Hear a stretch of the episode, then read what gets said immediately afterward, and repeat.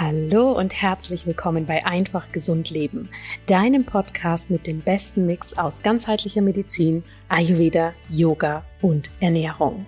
Mein Name ist Dr. Jana Scharfenberg. Ich bin Ärztin und Ayurveda-Expertin und freue mich unglaublich, dass du heute hier wieder mit dabei bist. Ich hoffe sehr, dass es dir gut geht. Ich hoffe sehr, dass du gesund bist. Und heute habe ich hier wieder einen Input für dich mitgebracht, der deine Gesundheit wirklich fördern kann. Denn es gibt ein wunderbares Gespräch mit einem Ayurveda-Arzt, den ich sehr, sehr schätze und der auch schon sehr viel im Bereich Ayurveda und ganzheitliche Medizin in den letzten Jahrzehnten gemacht hat, um so den Ayurveda auch in unsere Breitengrade zu bringen. Und deshalb ist es mir eine ganz, ganz besondere Ehre, heute Dr. Ulrich Bauhofer hier begrüßen zu dürfen. Wir haben einen großen Ausflug gemacht in die unterschiedlichen Bereiche des Ayurveda, was für uns als Menschen wichtig ist, wie wir in unsere Gesundheit kommen und sind hier vor allem auf die Herausforderungen unserer Zeit eingegangen. Das heißt, was für uns momentan wirklich so die Themen sind, warum wir es nicht schaffen, so in unsere Gesundheit zu kommen, wie wir uns das eigentlich wünschen. Und da sind wir wirklich die Punkte durchgegangen, die wir alle in unserem Alltag oftmals vermissen. Allen voran das Thema Licht und wie wichtig Licht für unsere Gesundheit ist. Nicht nur aus ayurvedischer Sicht, sondern auch, wenn wir unsere Physiologie betrachten und hier wirklich auch reingehen in die Abläufe unseres Körpers. Wir haben reingeschaut, was passiert mit unserer Gesundheit, je größer die Themen Digitalisierung und auch künstliche Intelligenz werden wir haben reingeschaut, warum ist es manchmal so schwierig für uns, die Dinge, die wir eigentlich wissen, umzusetzen und wie wir hier alle an einem Strang ziehen können, gemeinsam, aber auch jede Person für sich, um hier wirklich wieder ihren eigenen Weg zu finden. Herausgekommen ist ein sehr buntes Gespräch, ein sehr tiefgehendes Gespräch, in dem Dr. Bauhofer und ich beide unsere Erfahrungen teilen, nicht nur wie es uns ganz persönlich damit geht, sondern natürlich auch, wie wir die ayurvedische Lehre konkret umsetzen können und das mit Themen, die vielleicht bei uns hier auch einfach noch nicht ganz so bekannt oder so präsent sind. Und mir persönlich war es eine ganz besondere Ehre, Dr. Bauhofer hier zu haben, das werde ich im Interview auch noch erzählen. Aber er ist wirklich jemand, der mich, ohne es lange zu wissen, schon ganz, ganz lange auf meinem persönlichen Ayurveda-Weg begleitet und seine zahlreichen Bücher, die er geschrieben hat, die den Ayurveda wirklich modern vermitteln, waren für mich damals ein initialer Punkt und auch Anstoß, um hier wirklich in diesen Bereich selber fachlich einzutauchen und das auch in meine Art und Weise, wie ich Medizin, wie ich das Ärztinnensein verstehe, mit integriere. Und wenn ich hier so in mein Bücherregal schaue, sehe ich viele, viele, viele Bücher von ihm, die ich auch immer noch sehr, sehr gerne in die Hand nehme.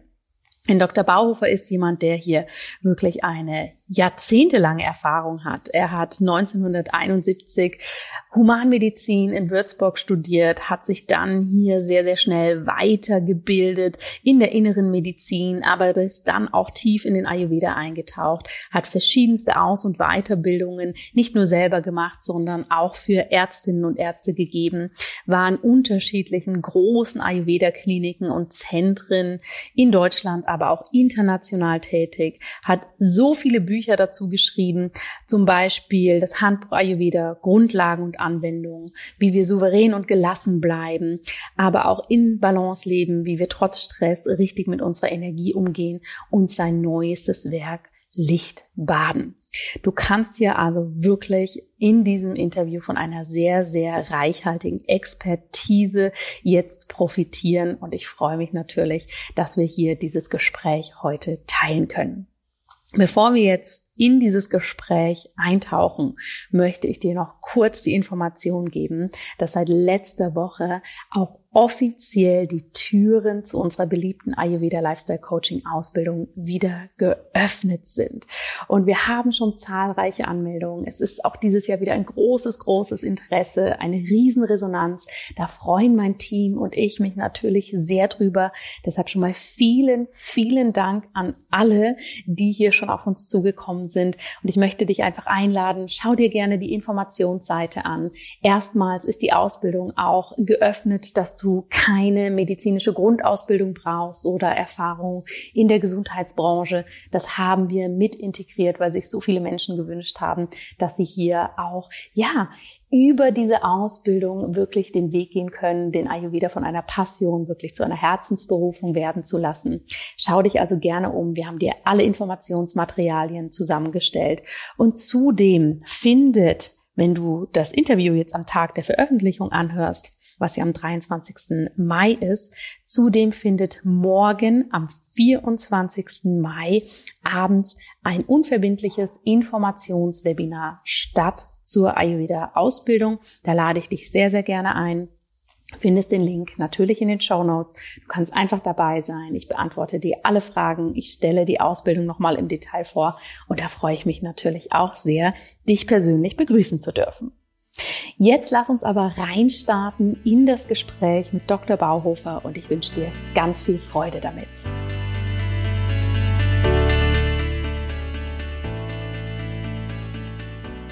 Herr Bauhofer, herzlich willkommen bei mir im Einfach Gesund Leben Podcast. Wie schön, dass wir haben es vorher schon gesagt, gefühlt nach so langer Zeit Sie den Weg hierher gefunden haben und ich Sie heute als Gast begrüßen darf. Sehr gerne, ich freue mich auch sehr. Wie geht's Ihnen denn ganz persönlich heute? Mir geht's prächtig. Insbesondere nachdem wir jetzt diesen schönen Podcast zusammen starten. das höre ich doch sehr, sehr gerne. Und wir haben jetzt zum Zeitpunkt der Aufnahme, es ist Vormittag und mich interessiert natürlich immer ganz besonders, was haben Sie heute schon für Ihre Gesundheit getan und inwiefern hat der Ayurveda da auch seinen Stellenwert gehabt? Also ich habe mir eine ayurvedische Routine gemacht. Ich habe so lange geschlafen, bis ich wirklich ausgeruht war. Mhm. Dann habe ich natürlich mein Bad genommen, habe meine äh, Zähne geputzt, meine Zunge geschabt, Öl gezogen und dann habe ich meine Meditation gemacht. Das ist für mich ein sehr, sehr entscheidender Bestandteil meiner Tagesroutine. Und ähm, dann habe ich mich ein bisschen auch damit beschäftigt, worüber wir heute reden. Und es ist ganz, ganz äh, interessant. Ich habe nämlich ein Zitat von Charaka gefunden. Mhm. Äh, Charaka, die Charaka Sanghita, das wissen Ihre Zuhörer ganz sicher, ähm, ist natürlich eines der Hauptwerke des Ayurveda. Und Charaka wurde mal von einem Schüler gefragt, ob es eine Möglichkeit gibt, die Doshas ins Gleichgewicht zu bringen, gleichzeitig die Datus zu stärken, Ojas zu intensivieren, dafür zu sorgen, dass die Ausscheidungen gut arbeiten, dass man sein Sattva ähm, äh, steigert und was nichts kostet und was man überall machen kann. Und die Antwort von Charaka war, ja, da gibt es etwas, früh aufzustehen und dann einen Spaziergang in der Morgensonne zu machen. Also mhm. das Licht spielt offensichtlich auch im Ayurveda eine ganz, ganz wichtige Rolle. Und es soll ja unser heutiges Thema sein, wie ich verstehe. Auf jeden Fall. Und das ist natürlich spannend, weil wenn man so eine Frage findet, ja, da würde mir gleich so als Antwort kommen, man sagt es ja in Bayern so gern, die eierlegende Wollmilchsau, ja, ja. aber dass die tatsächlich real existieren kann und am Ende des Tages irgendwie auch dieses simple in Anführungsstrichen hat, wir gehen ins Licht, wir gehen raus. Ähm, das ist natürlich schön zu sehen, dass wir da beim Ayurveda, was ja häufig so komplex geredet wird und für Menschen so unverständlich erstmal scheint, dass das doch einfach auch wahnsinnig viel Bodenständigkeit drin hat, oder? Absolut. Ich meine, das ist, glaube ich, was den Ayurveda ausmacht. Ich mache das ja jetzt schon ein paar Jahrzehnte und was mich äh, so extrem fasziniert, immer noch fasziniert, ist, wie unsere medizinische Forschung, unsere moderne medizinische Forschung, die ganzen Erkenntnisse des Ayurveda, also dieses uralte Menschheitswissen, immer mehr bestätigt. Und was beispielsweise jetzt im Augenblick, ich habe da gestern einen Vortrag drüber gehalten, über Longevity, also dieses ganz neue, hochaktuelle, brandaktuelle Thema in der Medizin spielt ja in der ayurvedischen Medizin eine absolut herausragende Rolle. Ja, die ganze Rasayana-Therapie, überhaupt die Disziplin des Rasayana ähm, hat einen ganz hohen Stellenwert im Ayurveda und die ayurvedischen Texte starten ja mit dem Ausdruck Ayurved Amritanam. Also mhm. Ayurveda ist für die, die, wenn wir es jetzt etwas konservativ ausdrücken wollen, die nach einem langen, gesunden, erfüllten, gelungenen und glücklichen Leben streben.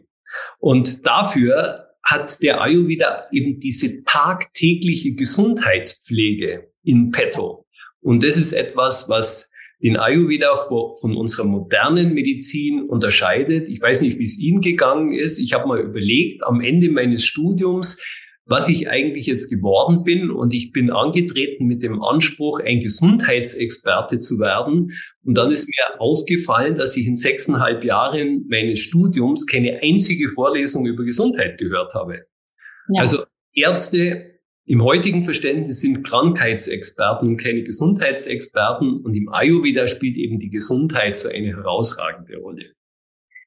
Absolut. Und das ist auch genau das, was mich damals zum Ayurveda gebracht hat. Ich habe da natürlich noch nicht ganz so viel Erfahrung wie Sie, aber wenn ich zurückdenke, ich bin damals ins medizinische Studium gestartet, auch mit diesem hohen Anspruch, ach, ich kann Menschen zeigen, wie sie gesund leben können, wie sie das machen. Und heute, so wie ich arbeite, bin ich wahrscheinlich relativ weit weg von dem, was man konventionell als die ärztliche Karriere sehen würde aber so nah an diesem Grundgedanken dran wie nie. Und das finde ich sehr, sehr spannend. Und das habe ich auch durch den Ayurveda nicht nur selbst gelernt, sondern natürlich auch lernen dürfen, um es weiterzugeben. Deshalb gebe ich Ihnen da absolut recht, dass da so viel drin steckt. Und mich würde das natürlich sehr interessieren, wie war Ihr Weg denn in diese ayurvedische Welt hinein, sage ich mal. Was war so Ihre Tür, die sich da als erstes geöffnet hat, wo Sie auch gesehen haben, oh ja, da lohnt es sich aber sehr, über die Schwelle zu treten? Also ich hatte während meines Studiums ein Schlüsselerlebnis. Das war während eines chirurgischen Praktikums, als der Stationsarzt mir gesagt hat, gehen Sie mal in das Zimmer Nummer 6 und messen Sie dem Ulkus den Blutdruck. Und folgsam wie ich war, habe ich das Blutdruckgerät genommen, bin ins Zimmer 6 gegangen und dann ist mir plötzlich aufgefallen, dass in dem Bett ja kein Ulkus lag, also ein Ulkus, ein Magengeschwür, mhm. sondern da lag ein Mensch. Und dann ist mir so klar geworden, wie unsere Medizin vorgeht, dass unsere Medizin sich Krankheiten oder Krankheitssymptome anschaut, aber nicht den Menschen als Ganzes. Zu der Zeit hatte ich natürlich von Ayurveda überhaupt noch gar nichts gehört. Ich habe aber äh, während meines Studiums meine Doktorarbeit gemacht über eine Yoga-Technik, nämlich die transzendentale Meditation. Und zwar, wie sich diese Technik auf das Herz-Kreislauf-System auswirkt. Was für mich da eben sehr ähm, bemerkenswert war, war die Tatsache, dass in der Meditation genau das Gegenteil in unserem Körper passiert von dem, was in einer Stresssituation passiert. Und die Weltgesundheitsorganisation hat ja mittlerweile Stress als die größte gesundheitliche Herausforderung dieses Jahrhunderts ausgemacht.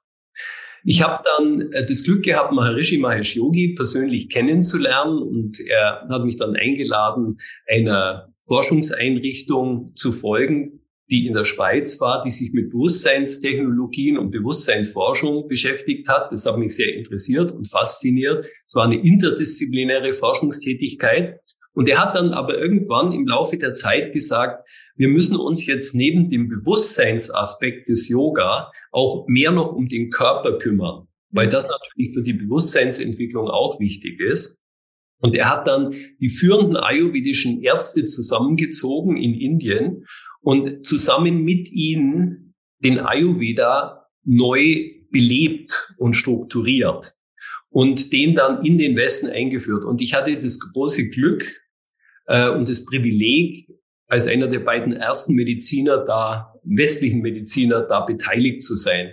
Und auf dem Weg bin ich dann zum Ayurveda gestoßen, habe dann viele internationale Projekte geleitet und als ich wieder nach Deutschland zurückkam, ähm, habe ich dann drei ayurvedische Kliniken aufgebaut und über viele Jahre geleitet, bevor ich dann nach München gekommen bin, wo ich jetzt eine Weile schon bin und ähm, hier als Ayurveda-Arzt in der Praxis arbeite. Ich mache sehr viele Vorträge und Seminare auf Unternehmen, weil ich glaube, dass in der Wirtschaft das insbesondere sehr wichtig ist. Und äh, dann bin ich halt noch als Meditationstrainer tätig und so wie Sie habe ich auch ein paar Bücher geschrieben und ich muss Ihnen auch das ganz große Kompliment machen. Was Sie für den Ayurveda tun, ist ganz, ganz großartig. Vielen, vielen Dank für das Kompliment und ich kann da wirklich nur zurückgeben. Ich hatte mit einem ihrer Bücher wirklich so ein Schlüsselmoment. Ich glaube, das ist 2013 wahrscheinlich rausgekommen. Ich bin mir nicht ganz sicher. In Balance leben, wie wir trotz Stress richtig mit unserer Energie umgehen. Kommt das hin, 2013 oder war das schon früher? Ja, ich glaube, das war so in die Zeitung. Ja, weil ich weiß noch, das war eins der ersten Ayurveda-Bücher, was ich in die Hand genommen habe und wo es für mich nochmal so richtig aha gemacht hat, weil sie so gut auch diese Welten zusammenbringen. Sie haben es gerade gesagt, ne, mit ähm, auch wirtschaftlichen Themen oder Management und so weiter. Wir leben nun mal hier in dieser Welt und alle Bücher, die ich vorher mal so erlebt habe, waren ganz häufig sehr in den alten Texten, sehr abstrakt, sehr viele Systeme, die wahrscheinlich Sinn machen, die ich aber nie habe für meine Patientinnen und Patienten sehen können.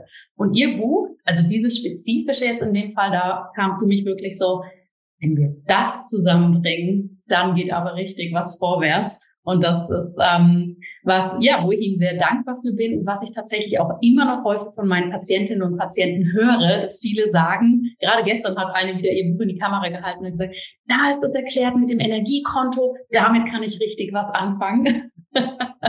Deshalb ist es so schön zu sehen, wie das natürlich auch in unsere Welt ankommen darf. Ja. Also das machen sie auch ganz großartig und ich glaube, was wir im Augenblick erleben, ist die Vermählung der, dieses uralten Menschheitswissens, dieser Wissensschatz des Ayurveda zusammen mit der modernen medizinischen Forschung. Und das wird uns, glaube ich, enorm nach vorne bringen, weil wir können natürlich aus rein ökonomischen Gründen nicht mehr so weitermachen wie bisher. Ja, das Gesundheitswesen muss sich wirklich zu einem Gesundheitswesen entwickeln und nicht ein Krankheitswesen bleiben. Ja. Von daher gesehen glaube ich, dass wir da sehr viel erreichen können und wir da glaube ich, auch auf dem richtigen Weg sind und auch dabei helfen können, diesen Weg weiter zu ebnen. Auf jeden Fall.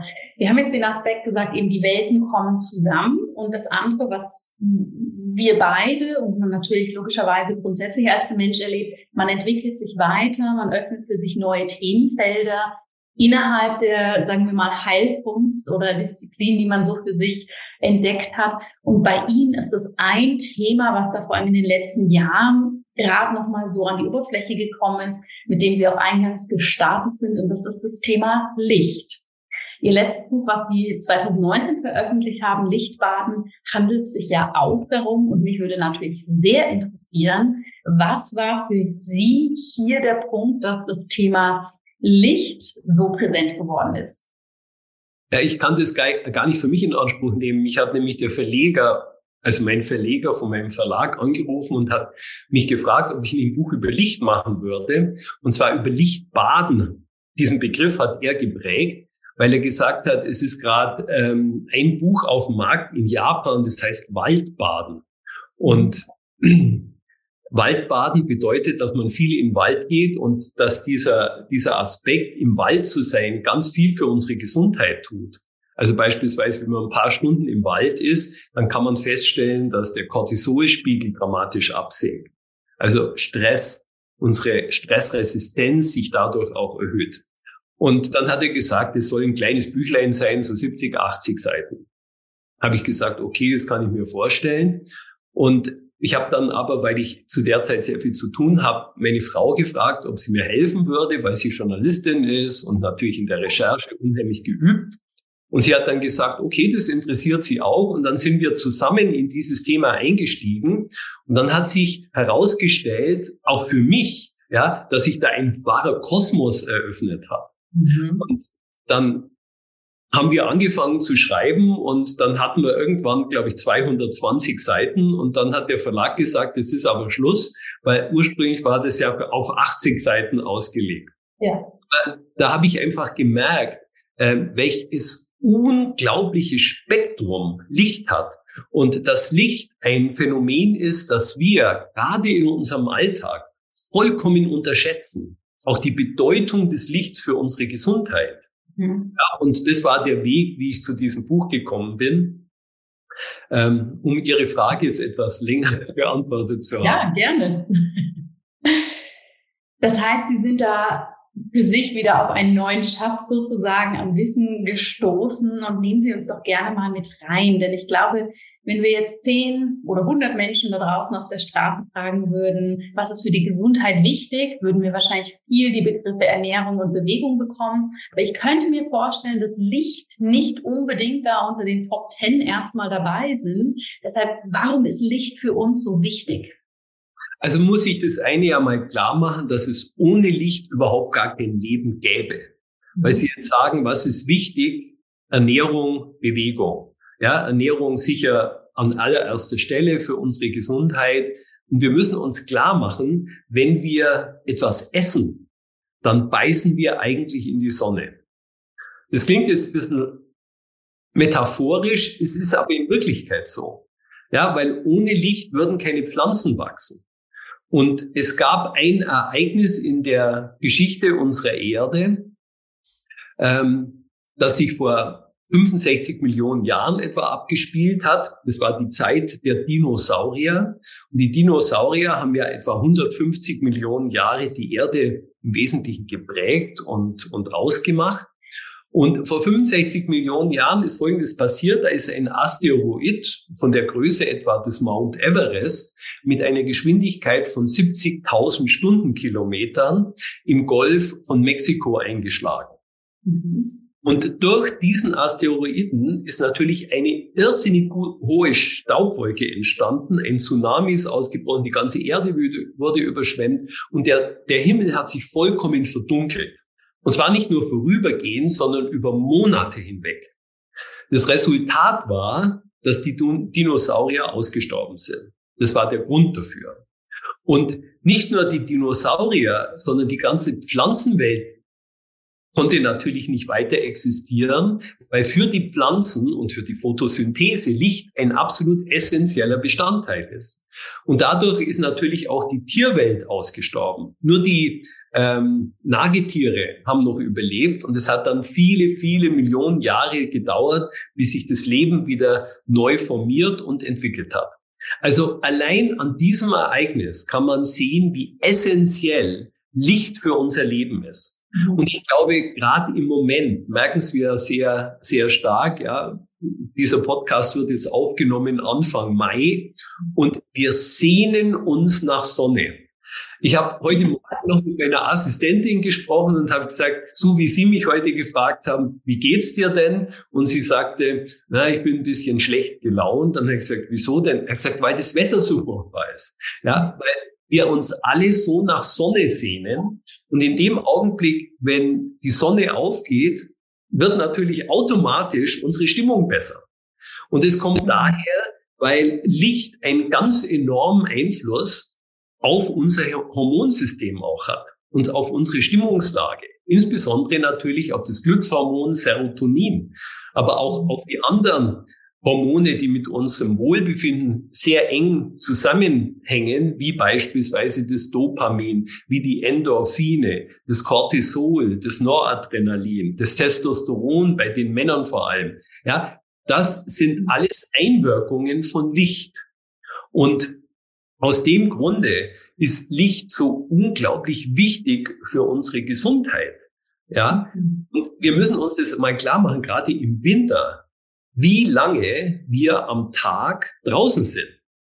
Und sehr häufig kommt es dann vor, wenn man mal so eine Bilanz ziehen würde, dass wir überhaupt nicht rauskommen während des ganzen Tages. Weil möglicherweise fahren wir ins Büro, da ist es noch dunkel, dann verbringen wir den ganzen Tag im Büro, da haben wir bei einer guten Beleuchtung etwa eine Helligkeit von 500 Lux.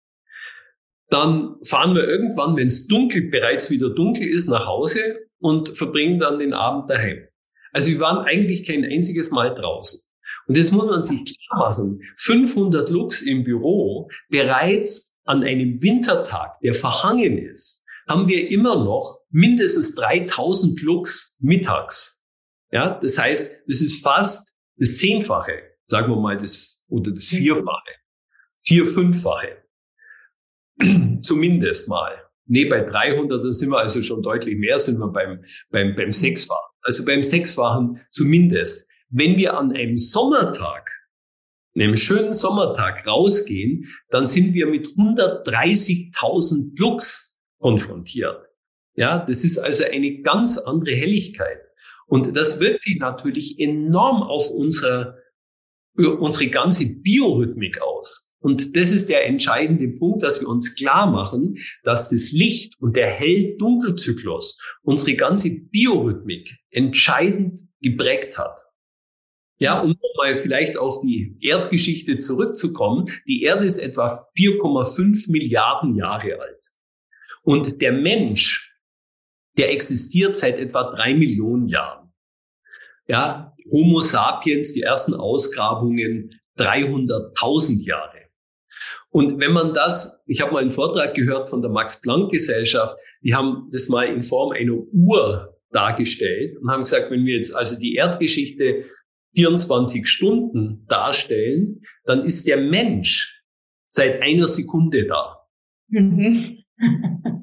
In dieser einen Sekunde, jetzt der Menschheitsgeschichte, die drei Millionen Jahren war, äh, diese drei Millionen Jahren hat, hat unsere Biorhythmik natürlich entscheidend durch diesen Hell-Dunkel-Zyklus geprägt. Mhm. Wir müssen uns klar machen, dass mit der Entdeckung des elektrischen Lichts vor etwa 140 Jahren, was in der Menschheitsgeschichte natürlich überhaupt kein Zeitraum ist, mhm. Das ganze Leben auf diesem Planeten vollkommen verändert hat. Ja. Und dadurch ist natürlich auch unsere Biorhythmik vollkommen aus dem Lot geraten. Und ich habe vorhin gerade noch ein nettes Zitat, das ist übrigens das Buch, das wir darüber geschrieben mhm. haben, äh, Lichtbaden, von einem Professor ähm, für medizinische Psychologie, Till Ronneberg heißt er, von der MLU in München, also der Maximilian Universität in München, der sagt, der Konflikt zwischen biologischer Uhr und gesellschaftlicher Zeit führt zu einer chronischen Form von Jetlag. Ja, also die biologische Uhr, die ja jeden eins, jede einzelne Funktion in unserem Körper steuert. Und es gibt keine Funktion in unserem Körper, die nicht einem Biorhythmus folgen würde. Und dieser Biorhythmus wird eben durch den Hell-Dunkel-Zyklus ganz entscheidend geprägt. Ja, wenn dieser Biorhythmus durcheinander kommt, dann entstehen natürlich Krankheiten. Und das ist für unsere ja. Gesundheit nicht sehr zuträglich. Auf jeden Fall. Vielen Dank für die Ausführung. Und ich finde gerade diesen Gedanken nochmal so spannend, die biologische Uhr und die gesellschaftliche Uhr, weil ich glaube, die unterscheidet sich ja in sehr vielen Ebenen. A, von welche Zeiten finden wann statt. B, wahrscheinlich auch von der Qualität. Also gefühlt gesellschaftlich sind wir ja mit dem Sekundenzeiger unterwegs und alles muss möglichst schnell gehen. Und unsere biologische Uhr ist dann natürlich eigentlich ganz anders gepolt. Und natürlich, wenn wir auch nochmal reinschauen in das Thema Lichtquellen. Sie haben es gerade auch gesagt. Es gibt die natürlichen Lichtquellen und wir sind aber nicht nur seit äh, das Licht erfunden wurde, das künstliche Licht oder für alle zugänglich war, anderen Lichtquellen ausgesetzt, sondern natürlich auch in den letzten Jahrzehnten hat sich das auch nochmal verändert, weil wir ja eigentlich immer einen Bildschirm vorm Gesicht haben, der auch nochmal eine Lichtquelle darstellt und wir ja wenn wir es auf die Spitze treiben, unsere künstlichen Lichtquellen, ergo das Telefon ja vielleicht auch bis vorm Einschlafen, bis das Letzte ist, was wir sehen. Wenn Sie da mal drauf eingehen, wie diese Komponenten, eben diese Geschwindigkeit, die unterschiedlichen Geschwindigkeiten dieser Uhren plus die Qualität des Lichts, was das auch für uns bedeutet. Ja, sehr gerne. Ich möchte Ihnen am Anfang vielleicht dazu gleich mal ein Bild zeigen. Das ist eine Satellitenaufnahme von Europa bei Nacht. Ja. Also wenn wir diese, dieses Bild beispielsweise vor 100 Jahren oder 150 Jahren gemacht hätten, wenn es da Satelliten gegeben hätte, dann hätten wir gar nichts gesehen, nur eine schwarze Fläche. Und hier mhm. sehen wir einen hell erleuchteten Kontinent. Das heißt also, dass wir durch diese Lichtwellen, durch diese künstlichen Lichtwellen, sage ich jetzt mal, die Nacht zum Tage gemacht haben. Und das hat natürlich die Biorhythmik vollkommen durcheinander gebracht. Mhm. Was ist jetzt nun entscheidend, wenn wir beispielsweise müde werden? Müde werden wir dann, wenn es dunkel wird. Warum? Was passiert dann in unserem Körper? In unserem Körper wird eine Drüse, die auch von der Wissenschaft vollkommen vernachlässigt worden ist, aktiv. Das ist nämlich die Zirbeldrüse. Die Zirbeldrüse sitzt ziemlich genau in der Mitte unseres Gehirns. Und diese Zirbeldrüse produziert ein Hormon, das heißt Melatonin. Das ist unser Schlafhormon. Dieses Schlafhormon entsteht zunächst mal aus einer Aminosäure, die heißt Tryptophan. Mhm. Das ist eine essentielle Aminosäure, eine von 20 Aminosäuren, aus denen unsere Eiweiße bestehen. Und das Tryptophan müssen wir also über die Nahrung zuführen, weil der Körper es nicht selber bilden kann. Aus diesem Tryptophan entsteht ne, nun zunächst mal ein Hormon, das heißt Serotonin. Und dieses Serotonin wird hauptsächlich im Körper in unserem Verdauungstrakt gebildet, also im Darm, zu 90 Prozent etwa. Mhm. Das Gehirn kann dieses Tryptophan aufnehmen über die Blut-Hirn-Schranke. Das Serotonin, das im Darm gebildet wird, kann aber die Blut-Hirn-Schranke nicht durchdringen. Ja, aber das Tryptophan schon. Also das Tryptophan gelangt in das Gehirn, konkurriert bei dieser Blut-Hirn-Schranke, aber auch, das muss man sich auch klar machen, mit den anderen Aminosäuren, die da natürlich auch rein wollen. Man muss sich das wie so eine Drehtür vorstellen. Ja, das Tryptophan will da auch rein und die anderen wollen sich auch reinzwängen. Und jetzt wird im Hirnstamm, in den sogenannten Raffe-Kernen, aus diesem Tryptophan das Serotonin gebildet. Mhm. Das Serotonin gilt als unser Glückshormon, es ist aber auch unser Wachheitshormon. Mhm. Interessanterweise gilt es auch als das Souveränitätshormon. Man hat nämlich festgestellt, dass wenn man Menschen beobachtet, die einen sehr ruhigen und gelassenen und souveränen Eindruck machen, dass die einen hohen Spiegel an Serotonin haben. Mhm. Dieses Serotonin wird in, im, vor allem also in den Raffikern gebildet und haben da, ist, hat einen ganz wichtigen Einfluss beispielsweise auf unsere Stimmungslage. Deswegen Menschen, die Depressionen haben, was nehmen die im Allgemeinen, was verordnet man denen? Man gibt ihnen Antidepressiva und zwar äh, sogenannte Serotonin-Wiederaufnahmehämmer, um einfach den Serotoningehalt zu steigern. Was nun passiert, dass dieses Serotonin, während es hell ist, natürlich aktiv bleibt und eine hohe Konzentration hat. Und in dem Augenblick, wenn es dunkel wird, wird der Zirbeldrüse signalisiert, jetzt ist es dunkel und jetzt wird es Zeit, ins Bett zu gehen. Und dann wird aus dem Serotonin in der ähm, äh, Zirbeldrüse das Melatonin gebildet und das Serotonin nimmt ab. Durch das Melatonin werden wir jetzt etwas müder. Das ist auch ganz interessant. Das ist die Zeit im Ayurveda. Ja, der Ayurveda beschreibt ja auch das, diesen zirkadianen Rhythmus, mhm. wenn die Kapha-Zeit allmählich zunimmt. Ja, die Kafferzeit abends, das haben Sie sicher all Ihren Followern schon ausführlich erklärt. Die Kafferzeit ist zwischen sechs und zehn, sowohl am Morgen wie dann auch am Abend. Und wenn, wenn es so etwa zehn Uhr wird, dann erreicht die Kafferzeit ihren Höhepunkt und das merken viele Menschen, dass wenn es so auf zehn Uhr zugeht, dass sie dann müde werden. Mhm. Dann denkt man sich aber, ja, jetzt kann ich noch nicht ins Bett gehen, ich möchte noch ein bisschen was von dem Abend haben. Und dann bleibt man natürlich noch auf. Und wenn es dann so ab halb, auf halb elf zugeht, dann wird man wieder etwas frischer. Woher ja. liegt das? Weil dann natürlich die Pitta-Zeit beginnt. Ja, und Pitta ist natürlich Aktivität.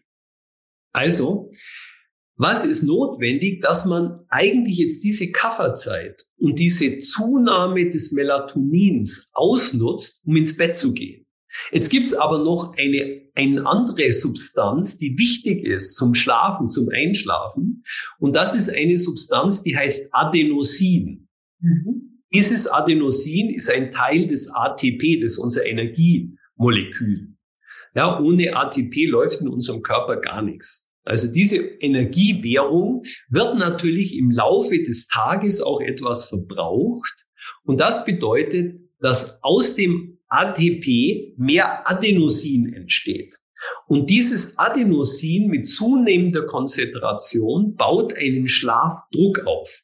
Mhm. Also das Melatonin hat uns müde gemacht und jetzt brauchen wir aber das Adenosin, um einzuschlafen. Ja. Jetzt, um auf Ihre Frage nochmal zurückzukommen, sorry, dass das jetzt so lange gedauert hat. Sehr spannend und ich glaube, der Gedanke, der mir dazu gerade kam, ich glaube, es ist für so viele Menschen wichtig, sich das wirklich vorzustellen, was da für diffizile Abläufe in unserem Körper sind, ja, weil viele Menschen, glaube ich, auch Schlaf einfach so unterschätzen und wie wichtig der ist. Und mal zu hören, wie das im Körper funktioniert, ist so, so wichtig für das Verständnis und die eigene Relevanz. Deshalb vielen Dank, dass Sie das so ausgeführt haben. Was jetzt passiert, jetzt gehen wir dann ins Bett, weil wir müde werden. Und was machen wir dann? Dann machen wir natürlich als alles erst unsere Nachttischlampe an. Und wenn diese Nachttischlampe beispielsweise nur klassische LED-Lichter hat und ein sehr kaltes Licht hat, also eine Kelvin-Zahl, so wird die, die Wärme beziehungsweise Kälte des Lichts gemessen, das deutlich über 3000 ist, also 3000 Kelvin, dann wird das Licht immer kälter. Also die alten Glühbirnen beispielsweise, die haben ja ein sehr warmes Licht verbreitet. Mhm. Da können Sie nachschauen, wenn man beispielsweise eine Lampe oder eine Glühbirne kauft, was auf der Verpackung steht. Und wenn dann unter 3000 steht, also unter 2800, um noch ganz genau zu sein, dann ist es ein eher warmes Licht. Und das bedeutet wiederum, dass der Blaulichtanteil geringer ist. Mhm. Ja, der Blaulichtanteil des sichtbaren Lichts, der ist so zwischen 400 und 500 Nanometern, der ist sehr wichtig für unsere Wachheit. Also während des Tages ist der Blaulichtanteil sehr hoch. Und wenn dieser Blaulichtanteil hoch ist, wird natürlich dem Körper signalisiert über unsere Augen, und zwar bestimmte Rezeptoren in unserer Netzhaut. Es ist jetzt taghell, also ich brauche viel Serotonin. Das heißt, das Melatonin wird runtergefahren. Wenn jetzt sehr viel Blaulicht meine Netzhaut trifft, beispielsweise durch einen Computer, durch ein Tablet, durch ein Handy, was ich noch im Bett mir anschaue, oder ich lese noch was, nicht in einem Buch, sondern ich lese auf einem Tablet oder ich lese auf meinem Handy, dann trifft sehr viel Blaulicht, was von dem Bildschirm abgestrahlt wird, auf meine Netzhaut und meinem Gehirn wird signalisiert, du, es ist hell. Ja, du hm. musst noch nicht schlafen. Und dann können wir auch schlechter einschlafen. Deswegen würde ich allen immer empfehlen, wenn man ins Bett geht, dass man vielleicht sich sogar einen Schlafwecker vorher stellt und eine Stunde vor man ins Bett geht, einfach kein Blaulichtquellen mehr ja. ähm, sich aussetzt, wie beispielsweise Computer, wie Fernsehen, wie Tablets, wie Mobiles, also Handys. Ja, sondern dass man einfach vielleicht noch ein bisschen was liest, aber auch was Schönes liest, kein Grimmi oder sowas. Ja, weil das natürlich auch das ganze System anregt und das Vata wieder durcheinander bringt und das Pitta auch, so dass man dann idealerweise, ich spreche jetzt vom Ideal, ja, also unserer biologischen Uhr, wie dieser Till Rönneberg, dieser Professor der LMU das ausgedrückt hat, ähm, dass diese biologische Uhr dann entsprechend der normalen Zyklen arbeiten kann. Ja, und dass wir dann auch schlafen. Jetzt ist es für viele undenkbar, dass man um zehn ins Bett geht. Deswegen würde ich allen immer empfehlen, machen Sie sich doch, nehmen Sie sich doch vor, einfach nur mal ein oder zwei Tage in der Woche damit zu starten. Ja, dass Sie sagen, okay, jetzt gehe ich mal ein bisschen früher ins Bett. Weil, wie Sie vorher gesagt haben, hundertprozentig d'accord, was neben dem Licht am meisten unterschätzt wird, ist der Schlaf. Ja. Wenn man sich allein schon vor, vorstellt, dass die meisten Menschen ja mit Wecker aufstehen, ja, dann wird einem, muss einem klar sein, wenn man mit Wecker aufstehen muss, schläft man zu wenig. Ja, der Mensch ist die einzige Spezies auf diesem Planeten, die mit Wecker aufsteht. Ja, sonst. Es gibt übrigens ja. auch im Tierreich kein einziges Tier, das unter Schlafstörungen leidet. Ja, allein in Deutschland ja. sind 80 Prozent der berufstätigen Bevölkerung nach einer Untersuchung der DRK hat mit Schlafstörungen Probleme zu tun. Und mhm. das sagt eigentlich schon alles aus. Ja, wir schlafen heute viel zu wenig und wir haben viel zu häufig Schlafstörungen und Schlafprobleme, weil unser zirkadianer Rhythmus und unsere biologische Uhr einfach nicht in dem Takt schwingt, den uns die Natur eigentlich vorgegeben hat. Ja, absolut. Ich gebe Ihnen da total recht und ich finde es dann auch immer so interessant zu sehen, Grundsätzlich ist das vielen Menschen wahrscheinlich klar, wie wichtig Schlaf ist. Ich glaube, das Thema Licht wird auch immer relevanter. Aber was machen wir als Menschheit? Dann überlegen wir, ob wir Brillen aufsetzen, die einen Blaulichtfilter haben. Oder ob man sich nicht irgendwo noch optimieren könnte, dass nicht die fünf Stunden Schlaf reichen. Und optimieren äh, meine ich hier sehr dehnbar. Das kann ja von Koffein am Morgen sein, bis hin zu weiß Gott was für Mitteln, ähm, alles Mögliche. Und das ist ja einfach ein interessantes Phänomen, anstatt dass wir sagen, wow, Moment, lasst uns an den Ursprung gehen. Wie können wir wieder mehr schlafen? Wie können wir mehr natürliches Licht haben? Nein, wie können wir unserer eigenen Biologie hier ein Schnippchen schlagen, dass es trotzdem geht, oder? Wie sehen Sie das? Sie sehen ja wahrscheinlich auch viele Menschen, die mit Thematiken dazu kommen, die das eigentlich wissen, aber trotzdem nicht in die Umsetzung kommen. Ich glaube, das ist das Thema überhaupt. Ja, wenn man den Begriff Ayurveda übersetzt, das weiß ja jeder mittlerweile, heißt das Wissen vom Leben. Ja, also das Wissen um die Gesetzmäßigkeiten des Lebens. Deswegen muss man auch immer wieder betonen, Ayurveda ist ja keine indische Medizin. Es ja. hat natürlich in Indien seinen Ursprung. Aber Ayurveda ist das Wissen vom Leben. Und dieses Wissen, das muss man sich auch klar machen, ist tief in uns verankert. Ja, das haben wir alle intrinsisch in uns. Warum? Ja, weil wir alle am Leben sind. Und wenn wir alle am Leben sind, haben wir natürlich auch das Wissen vom Leben.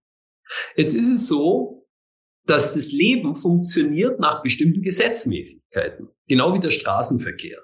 Ja, wenn ich beispielsweise an eine rote Ampel mit dem Auto fahre, dann halte ich an. Mhm. Weil das ein Gesetz ist, das den Straßenverkehr auszeichnet. Wenn ich mir jetzt denke, das ist mir doch eigentlich vollkommen egal, ob es jetzt rot ist und ich fahre dann weiter, ist der Ampel das relativ egal. Aber ich trage die Konsequenzen. Und genauso ist es in, in unserem Leben. Wenn wir uns eine Welt bauen, und die haben wir uns gebaut, die nicht im Einklang mit den Gesetzen des Lebens steht, dann ist den Gesetzen das auch egal. Aber wir als Menschen müssen die Konsequenzen tragen. Und was heißt die Konsequenz? Die Konsequenz heißt Krankheit. Ja. ja. Also es geht im Wesentlichen darum, wie Sie es genau richtig sagen. Wir wissen das ja alles. Ja, wenn man sagt, schlaf ausreichend, geh ans Licht, beweg dich ausreichend. Ja, wenn ich das den Leuten sage, der hat mir eigentlich nicht viel Neues erzählt. Natürlich. Aber er hat mir das Wichtige eigentlich erzählt. um es mal ganz, ganz brutal auszudrücken. Wir wissen es alles, aber keine Sau macht's. Ja, absolut. Absolut. Das ist die ganze Problematik. Ja. Und wenn wir anfangen, diese Dinge mehr zu machen und es, wenn es auch in die kollektiven Gewohnheiten wieder Einzug hält, dann wird sich das Leben auch verändern. Grundsätzlich. Die Menschen werden viel gesünder sein und sie werden wieder fröhlicher sein und die Mensch, äh, die, die Menschheit und die Welt wird heiler werden. Meine Kinder sind drei und sechs und ich habe immer so die Vorstellung, wenn ich sie anschaue, dass die hoffentlich so in zehn Jahren zu uns sagen, Mama und Papa, ihr habt was gemacht? Wie viele Stunden saßt ihr am Telefon und vorm Computer? So wie wir jetzt sagen, wie bitte? Früher wurde im Flugzeug geraucht oder in der Bahn. Geht's eigentlich noch? Wünsche ich mir immer, dass meine Kinder das in zehn Jahren dann in Bezug auf den digitalen Konsum sagen. Also ich denke auch, wir bewegen uns da gerade so schnell natürlich rein, weil sich das alles so weiterentwickelt, dass wir hoffentlich genauso wie bei anderen Themen, die wir vorher in unserer Zeitgeschichte in Bezug auf Gesundheit hatten, irgendwann ganz klar merken, hey, wenn wir uns da nicht selber diese Regeln, ja, diese Lebensregeln die Naturgesetze wieder mehr integrieren, dass wir dann einfach sowas von an die Wand fahren, alle miteinander als Gesellschaft, dass es einfach nicht mehr geht. Ja, es wird eine große Herausforderung, jetzt gerade auch mit der KI und äh, wo man sich dann natürlich irgendwann die Frage stellen wird, was ist eigentlich der USP des Menschseins? Ja. Was ist die die, die, das Alleinstellungsmerkmal des menschlichen Wesens. Mhm. Und da gibt es natürlich viele Dinge, wo der Computer sehr viel effizienter arbeiten wird. Mhm. mhm. Ja, also dieses Chat, GPT, wenn Sie jetzt irgendwas eingeben und Sie wollen den Vortrag haben, ja, über Aristoteles, halbe Stunde, dann drücken Sie auf den Knopf, dann haben Sie den in einer Sekunde. Ja. Und der ist mittlerweile noch gar nicht mal so schlecht. Ja. Das verbessert sich aber, verbessert sich natürlich in einer rasenden Geschwindigkeit, immer schneller. Und deswegen müssen wir uns schon die Frage stellen, wir, wie, wie werden wir damit Schritt halten? Ja, absolut. Und um kurz den Ausflug in die künstliche Intelligenz da nochmal aufzugreifen, ich merke das auch selber, je mehr man natürlich so automatisierte Prozesse nutzen kann, umso mehr stelle ich mir auch ganz persönlich wieder die Frage, okay, wie viel mehr muss ich dann aber auf andere Art und Weise mein Gehirn aktiv stimulieren, ja, wenn diese Stimulation, wie Sie sagen, wenn ich jetzt einen Vortrag über so ein Thema machen müsste, dann müsste ich mich jetzt wenn ich das selber mache, sicher mal zwei, drei Tage sehr, sehr gut hinsetzen. Und mein Gehirn wäre danach natürlich auch sehr stimuliert gewesen, ähm, hätte im positiven Sinne viel gearbeitet. Und die Frage für mich oder für uns als Menschheit ist auch da, wo holen wir das dann an anderen Stellen für uns ins Leben, wenn wir es uns auf der einen Seite abnehmen lassen. Weil ich glaube, wenn wir das nicht machen, dann sind wir wirklich an dem Punkt, dass unsere Hirnleistung leider auch sehr, sehr abnehmen wird, weil wir das Gehirn ja einfach gar nicht mehr nutzen. Genau. Und was Sie jetzt gerade gesagt haben, was wir uns ausleihen, das betrifft ja auch das Licht. Ja. ja wir leihen uns ja immer mehr von dem, von der Nacht aus. Mhm. Wir wir, wir machen Schulden sozusagen. Und diese Schulden müssen wir ja irgendwann zurückzahlen. Mhm. Ja, aber wir, äh, wir zahlen sie dann möglicherweise nicht in Form von Schlaf zurück, ja, weil das kann man sowieso schlecht. Aber wir zahlen es zurück in Form von unserer Gesundheit, die uns verloren geht. Und ja. das ist, glaube ich, ein ganz, ganz wichtiger Faktor. Und was Sie sagen, ist natürlich auch total wichtig, dass wir einfach unser Gehirn und unsere mentale Leistungsfähigkeit stimulieren, weil das ist etwas, was beispielsweise für den Alterungsprozess auch eine enorme Rolle spielt. Ja, also Menschen, ganz viele, wenn, wenn die jetzt beispielsweise in Ruhestand gehen, ja, dann werden sie ja geistig sehr häufig auch Träger. Und das ist wichtig, dass man das eben nicht macht. Es ja. gibt eine Insel in Japan, die heißt Okinawa. Da leben die meisten alten Menschen weltweit. Und das ist beispielsweise ganz interessant. Man hat mal versucht herauszufinden, woran das liegt, dass die so alt werden. Und dann hat man festgestellt, die lernen von Kindesbeinen an, sich nie zu überessen. Wenn die etwas zu sich nehmen, dann füllen die ihren Magen immer nur zu 80 Prozent. Und die essen auch nie zwischen den Mahlzeiten. Also die machen kein Snacking. Und die lassen immer genügend Raum dazwischen. Und dieser Raum dazwischen, das ist so ein absolutes, essentielles Lebensprinzip. Mhm. Ja, ich bin da irgendwann mal drauf gestoßen, hat der Maharishi, also die Veden, also Ayurveda, es gibt ja die vedischen, die vedischen Texte, hat gesagt, das Entscheidende ist immer der Sandhi. Der Sandhi ist der Übergang. Mhm. Also der Raum zwischen den Buchstaben, der Raum zwischen den Versen, der Raum zwischen den Worten, der Raum zwischen den Silben. Da passiert das Entscheidende. Ja, viele machen wahrscheinlich Yoga. Yoga heißt Einheit. Das heißt nicht auf dem Kopf stehen oder sich in den Lotussitz zu zwängen, sondern Einheit. Das ist ein Bewusstseinszustand. Und das ist der Raum zwischen den Gedanken. Das ist der Raum zwischen den Bewusstseinszuständen Wachen, Schlafen und Träumen.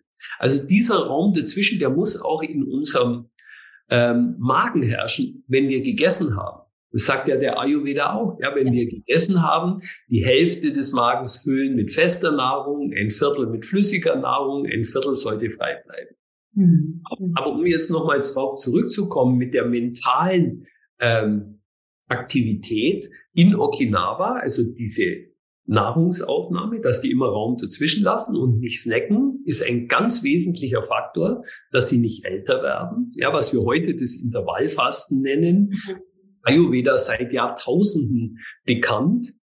Ähm, und was auf Okinawa eben auch nicht existiert, in der Sprache der Einwohner dort, existiert das Wort für Ruhestand nicht. Ja. Also die bleiben ihr ganzes Leben aktiv. Die übertreiben es nicht, aber sie sind immer aktiv. Ja. Das ja. bedeutet natürlich, dass sie auch ihr Gehirn betätigen. Mhm. Mhm. Also das ist ein ganz wesentlicher Punkt, um auch frisch und vital und geistig rege älter zu werden, mhm. dass man das Leben nutzt, um seine Wissbegierde auch immer wieder zu stillen. Ja, und nicht träge wird geistig. Ja. Ich versuche gerade, wie sind wir vom Licht nach Japan gekommen? Aber lassen Sie uns. Vor allem, das ist das Wissen vom Leben. genau. Aber lassen Sie uns nochmal zurückkehren zum Licht. Was können wir denn alle für uns tun, dass wir auch wirklich nicht nur uns das nochmal so klar ins Gedächtnis rufen, wie wichtig und wie relevant es ist und wie sehr wir da die Naturgesetze letztendlich missachten. Aber wie können wir Licht jetzt wirklich auch als die Superpower, die es letztendlich ist, verstehen und die auch bestmöglich in unseren Alltag integrieren? Das ist ein ganz wesentlicher Faktor. Ja, ähm, ich hatte neulich ähm, eine Patientin, die Kommunikationschefin im großen, großen Unternehmen war. Und die sagte mir, sie hat es jetzt zum ersten Mal geschafft, in ihren Schuhe fix mit dem CEO, also dem Chef des ganzen Ladens, ähm, einen Spaziergang zu machen. Und ähm, sie haben ihren den Schuh fix also nicht im Büro gemacht, sondern sie haben das auf einem Spaziergang gemacht. Und dann habe ich ihr gesagt, das ist super, weil sie haben jetzt fünf Fliegen mit einer Klappe geschlagen. Ja, sagt ja welche? Sagt Nummer eins, Sie haben Ihre Besprechung gemacht. Nummer zwei, Sie sind ans Licht gekommen. Nummer drei, Sie sind an die frische Luft gekommen. Nummer mhm. vier, Sie haben sich bewegt und damit natürlich auch den Blutfluss zu Ihrem Gehirn erhöht. Und Nummer fünf, Sie haben Ihre Stimmung besser gemacht. Und ich gesagt, das stimmt. Der war noch nie so gut drauf bei dem Shorefix wie bei diesem Spaziergang. Und jetzt muss sich jeder mal überlegen, wenn Sie jetzt beispielsweise, wir sind ja meistens im Büro tätig, ob Ihr Arbeitsvertrag wirklich vorschreibt, wenn Sie beispielsweise jetzt mit einem Problem besprechen müssen mit einem Mitarbeiter oder einer Kollegin oder einem Kollegen, ob Sie das in Ihrem Büro machen müssen. Mhm. Oder ob Sie vielleicht nicht einen Spaziergang machen können und das bei einem Spaziergang besprechen. Und das ist alles nur eine Frage der Aufmerksamkeit. Das heißt, das Aufmerksamkeit darauf richten und sagen, okay, wir gehen jetzt raus und machen oder besprechen das, was wir zu besprechen haben, bei einem Spaziergang. Mhm. Und dass Sie sich vornehmen, beispielsweise, wenn Sie Mittag gegessen haben, nach dem Mittagessen einfach auch mal eine Runde um den Block zu machen. Ja. Und wenn es nur eine Viertelstunde ist. Aber dass Sie sich einfach angewöhnen, rauszugehen und sich zu bewegen. Und zwar draußen zu bewegen. Ja, es ist kürzlich eine Studie gemacht worden an der Uni Harvard, also an der Harvard-Universität. Wenn Menschen 8000 Schritte am Tag machen, dass sie ihr Herzinfarktrisiko um die Hälfte reduzieren. Ja, nur mit 8000 Schritten am Tag. Mhm. Ich habe neulich mal gelesen, dass der Durchschnittsdeutsche 500 Meter am Tag geht und der Durchschnittsamerikaner 200 Meter. Und vor 100 Jahren waren das noch 10, 15, 20 Kilometer, mhm. die Menschen gegangen sind. Ja, unser Körper ist ja, das ist ja ein Bewegungsapparat. Ja. Den müssen wir natürlich auch bewegen. Und deswegen sollten wir das nutzen und rausgehen, so wie, so viel wie es geht ans Licht. Gut, im Sommer ist es natürlich viel leichter, als im, im, im Winter, aber auch im Winter, dass wir uns dann einfach was anziehen und rausgehen. Ja. ja. Weil Licht ist natürlich auch ganz entscheidend und das ist ja ein Thema, das mittlerweile in letzter Zeit auch sehr häufig thematisiert worden ist für die Bildung des Vitamin Ds. Also nicht nur für unsere Stimmung, nicht nur für äh, unseren zirkadianen Rhythmus, also unsere ganze Biorhythmik, sondern auch für die Bildung des Vitamin Ds.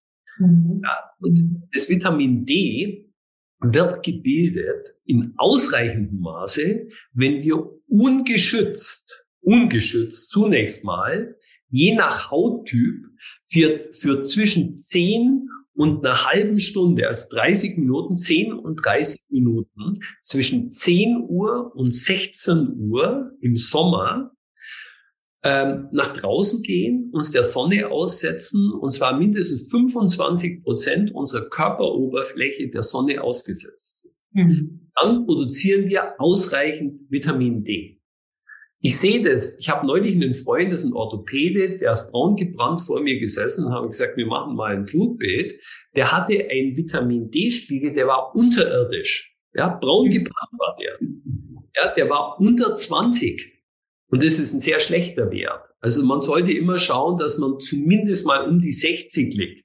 Zwischen 60 und 80 sagt man, sagen viele mittlerweile. Und das kriegen sie nicht hin, wenn sie nicht regelmäßig im Sommer ans Licht gehen und ich würde jedem, ich empfehle jedem Patienten, Vitamin D zu supplementieren, zumindest im Winter und im Herbst und auch dafür zu sorgen, dass man zwischendrin rausgeht, ohne sich einzucremen, zunächst mal für eine gewisse Zeit, um genügend Vitamin D aufzubauen. Ja. ja. Das passiert im Winter nicht, weil die Sonneneinstrahlung dann viel zu flach ist. Mhm. Auch den Einfallwinkel von mindestens 45 Grad, damit der UVB-Anteil des Lichts, durch den das Vitamin D gebildet wird, auch ausreicht. Sonst wird er nämlich abgefangen. Ja. Das ist ein wichtiger Faktor. Wenn wir über die Luftqualität sprechen, haben wir häufig ähm, Riesenunterschiede in unterschiedlichen Ländern, in eher städtischen Regionen und ländlichen Regionen. Gibt es das bei natürlichen Lichtquellen auch? Also jetzt neben dem, dass wir natürlich eine gewisse Sonneneinstrahlung saisonal ähm, unterschiedlich haben. Aber gibt es da sonst noch Faktoren, auf die wir achten müssen? Ja, also Smog, Luftverschmutzung, das ist natürlich ein Riesenthema. Von daher gesehen ist es auch wichtig, dass wir, gerade wenn wir in der Stadt wohnen, immer jede Möglichkeit nutzen, raus in die Natur zu gehen. Ja, und, und äh, natürlich da auch frische Luft zu tanken. Und auch das Licht hat ja eine andere Qualität. Ja, das, äh, wenn, wenn alles nur Smog ist, ja, dann dringt das Licht ja gar nicht mehr durch. Wir haben einige Erzählt, die in, in China eine Weile gearbeitet haben. Wir haben gesagt, da, da gab es Tage, da hat man, wenn man die Hand vor, vor äh, den Kopf gehalten hat, hat man das gar nicht mehr, hat man die Hand gar nicht mehr gesehen. Ja, absolut. Und das hat natürlich extreme Auswirkungen auf unsere Gesundheit.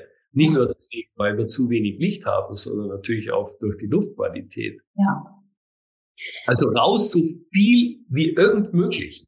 Ja, ein letzter Punkt, der mich dazu interessiert, das Thema Lichttherapie. Also wenn wir wirklich im medizinisch-therapeutischen Setting uns das anschauen, ist ja in dem Sinne nichts ganz Neues, aber Sie haben vorhin schon den Begriff Longevity reingebracht und gerade aus Richtung Biohacking, funktionelle Medizin und so weiter wird ja auch immer wieder dieses Infrarotlicht und diese Art von Lichttherapie reingebracht. Können Sie uns da kurz ein wenig ja, Licht ins Dunkel bringen? Was ist eine Lichttherapie? Sind das auch Komponenten, die wir in den Alltag integrieren sollten? Oder sagen Sie, bitte bei der Natur bleiben, raus in den Wald mit euch? Also man sollte natürlich schauen, ja, wenn man natürlich im Büro arbeiten muss, wenn immer möglich viel ähm, so nahe wie möglich ans Fenster zu rücken, also beispielsweise auch den Schreibtisch ans Fenster zu rücken. Man muss natürlich das eine klar sehen. Es ist im Winter und im Herbst besteht diese Hauptproblematik, ähm, ist es dunkler. Und mhm. deswegen gibt es viele Leute, die dann auch eine Lichttherapie machen, weil sich das auf die Stimmung natürlich sehr schlecht auswirkt. Einfach deswegen, weil das Serotonin abnimmt. Ja.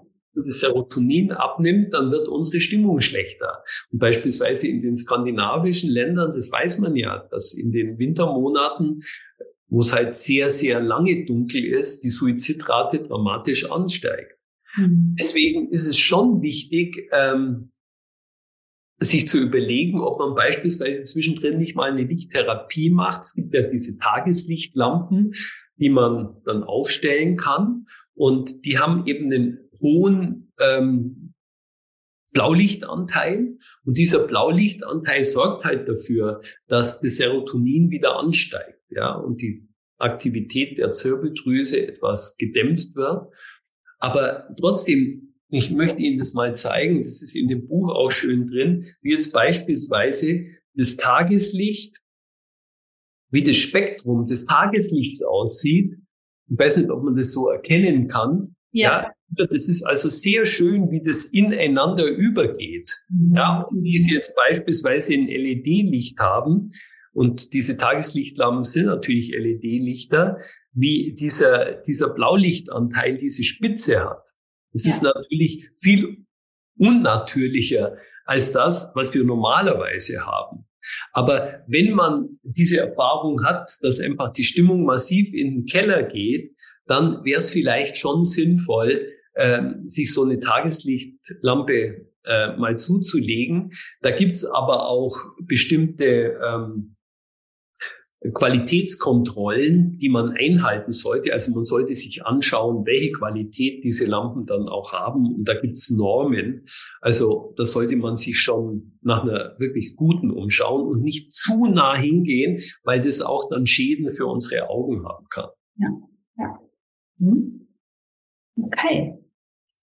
Wunderbar, lieber Herr Bauhofer, vielen Dank. Ich glaube, wir haben da einen großen, großen Ausflug nicht nur ins Licht gemacht, sondern in die anderen Aspekte und was einfach auch wieder zeigt, wie sehr das Ganze natürlich auch zusammenhängt. Ne, das ähm, ist, glaube ich, für uns Menschen auch immer wichtig, dass was wir vielleicht auch in der Schulmedizin machen, eben es ist dann der Ulkus und wir behandeln den Ulkus und aber zu verstehen, alles hängt so sehr zusammen, alles ist so sehr miteinander vernetzt und dass das natürlich für unsere Gesundheit auch wahnsinnig ähm, relevant und wichtig ist, hat man, glaube ich, jetzt in dem Gespräch sehr, sehr schön gesehen. Und ich möchte Ihnen aber sehr, sehr gerne das letzte Wort noch geben, wenn Sie den Hörerinnen und Hörern noch was mitgeben möchten, was Sie sehr wichtig finden zum Thema Licht, Ayurveda, Gesundheit, Hirnleistung, was auch immer wir jetzt da noch alles im Interview hatten, wo Sie sagen, das, das finden Sie einfach noch ganz wichtig. Ich glaube, was in unserem Leben halt eine sehr, sehr große Bedeutung hat, ist natürlich unser Energielevel. Ja, wie wir uns fühlen.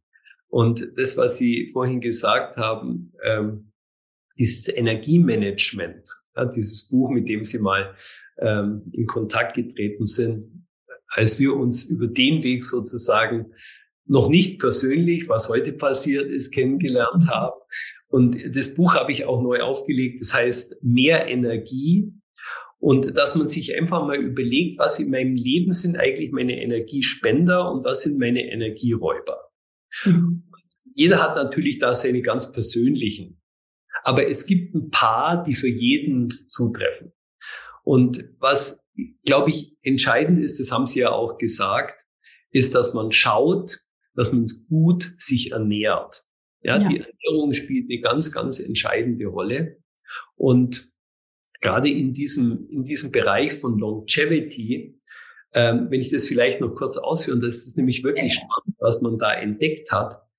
Ähm, früher, als ich meine Doktorarbeit gemacht habe, mein, mein Doktorvater war ein Geriater. Und der hatte eine Leidenschaft für über 100-Jährige. Er hat zu der Zeit jeden über 100-Jährigen in Deutschland aufgesucht und ihn auf Herz und Nieren untersucht. Und äh, der Höhepunkt seiner Semestervorlesung war immer, dass er so ein rares Exemplar, zu der Zeit noch sehr rar, da gab es weniger als weniger als als 100 über 100-Jährige in Deutschland. Mittlerweile sind in Deutschland 23.500 über 100-Jährige registriert, also schon eine ganze Menge. Und zu der Zeit hat man sich natürlich wie immer gefragt, was ist eigentlich der Grund für das Altern? Nicht für das Älterwerden, das werden wir automatisch. Aber wie man älter wird, das hängt ja sehr stark von uns selber ab. Ja, also wie wir leben. Und man ist damals davon ausgegangen, dass das einem genetischen Programm folgt. Und da ist man mittlerweile sehr viel weitergekommen. Also mit der Entdeckung des Genoms, des menschlichen Genoms oder der Aufschlüsselung des menschlichen Genoms hat man festgestellt, dass es kein einziges Gen gibt, das wirklich Altern vorgibt. Aber es gibt Langlebigkeitsgene. Und diese Langlebigkeitsgene kann man stimulieren. Und man kann sie stimulieren beispielsweise durch einen Prozess, den nennt man Hormesis. Hormesis kommt aus dem Griechischen und bedeutet anstoßen. Und da gibt es bestimmte Langlebigkeitsgene, die Sie damit anstoßen können und die dafür sorgen, dass sich das Leben verlängert. Und ein Aspekt davon ist beispielsweise das Intervallfasten. Jetzt kommt es nicht nur darauf an, was wir essen. Ja, von Feuerbach stammt ja der Ausdruck, der Mensch isst, was er isst. Im Ayurveda würde man das etwas modifizieren und würde sagen, der Mensch isst, was er verdaut und verstoffwechselt von dem, was er isst. Und es hängt sehr stark von einem bestimmten Funktionsprinzip ab. Das ist nämlich unser Agni, also unser mhm. Verdauungsfeuer, unser Stoffwechselfeuer. Und das wiederum unterliegt diesem zirkadianen Rhythmus, also diesem Rhythmus der biologischen Uhr. Und das Pitta ist halt am stärksten beispielsweise äh, mittags, ja, um die Mittagszeit. Und deswegen sollte man nach Möglichkeit mittags seine Hauptmahlzeit zu sich nehmen und abends und morgens leicht essen.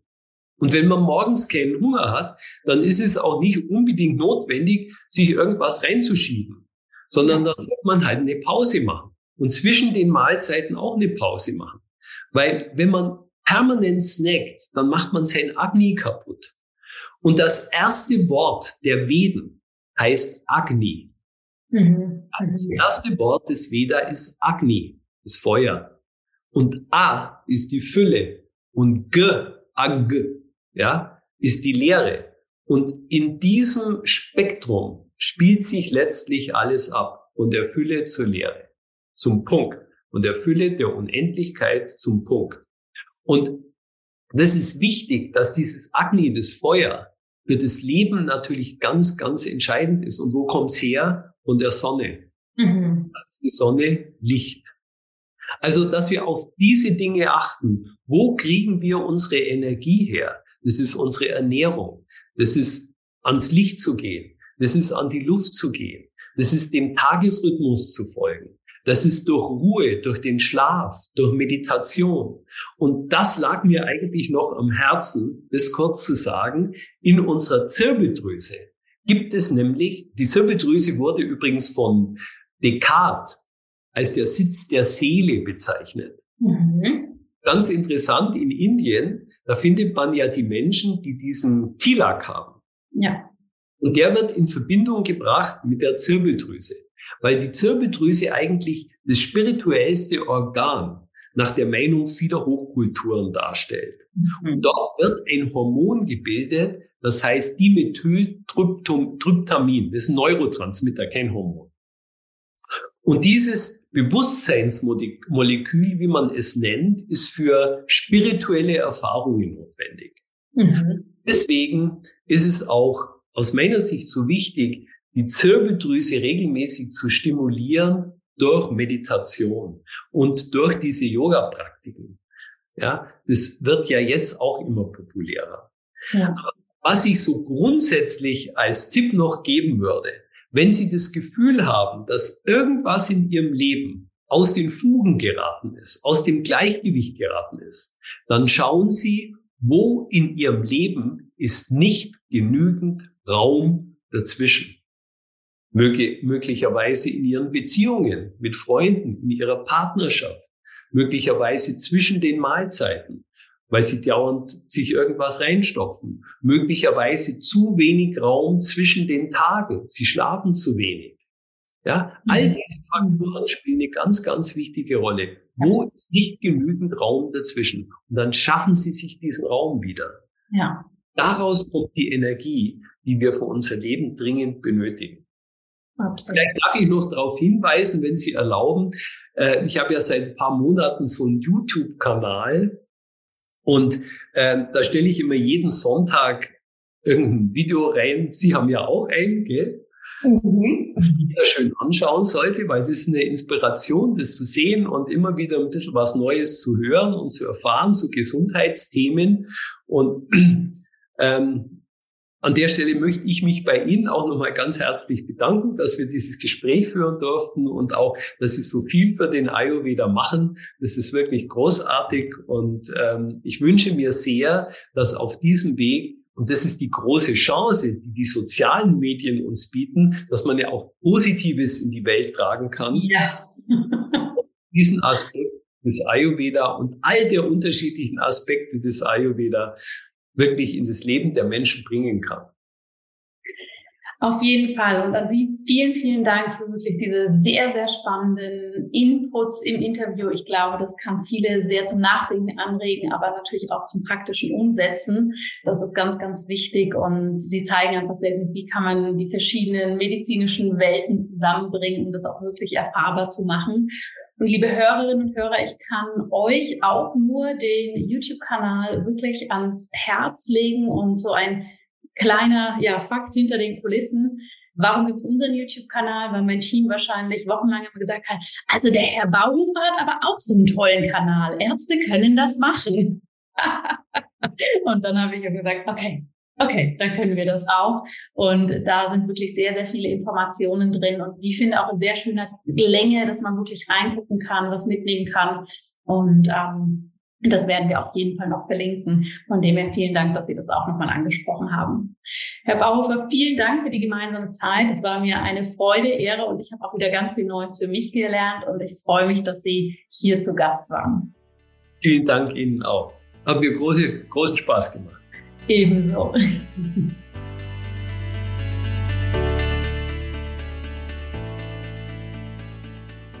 Liebe Hörerinnen, lieber Hörer, ich hoffe sehr, dass du so einiges für dich aus diesem Interview mitgenommen hast. Meine Intention ist es ja vor allem dieses Jahr, dir wirklich die tollsten Ayurveda-Expertinnen und Experten hier in den Podcast zu bringen, deine Fragen zu beantworten, dir ganz neue Perspektiven im Ayurveda zu zeigen. Und ich bin mir ziemlich sicher, dass das uns mit diesem Interview gelungen ist und du einiges für dich hast mitnehmen können. Lass mich wie immer sehr gerne auf Social Media oder natürlich auch per E-Mail wissen, was so deine Takeaways waren, was du vielleicht noch für Fragen dazu hast. Und dann wünsche ich dir jetzt erstmal eine wunderbare weitere Woche und denk nochmal dran, wenn du auch mit dem Gedanken spielst, dich im Ayurveda ausbilden zu lassen, dann hast du die Möglichkeit, das mit meinem Team, meinem medizinischen Kompetenzteam und mir dieses Jahr noch anzugehen mit unserer Ayurveda Lifestyle Coaching Ausbildung, die ganz bald startet und Vielleicht sehen wir uns ja morgen Abend auch im Infowebinar. Das würde mich riesig freuen. Bis dahin wünsche ich dir von Herzen alles, alles Gute. Lass es dir gut gehen. Bleib gesund. Deine Jana.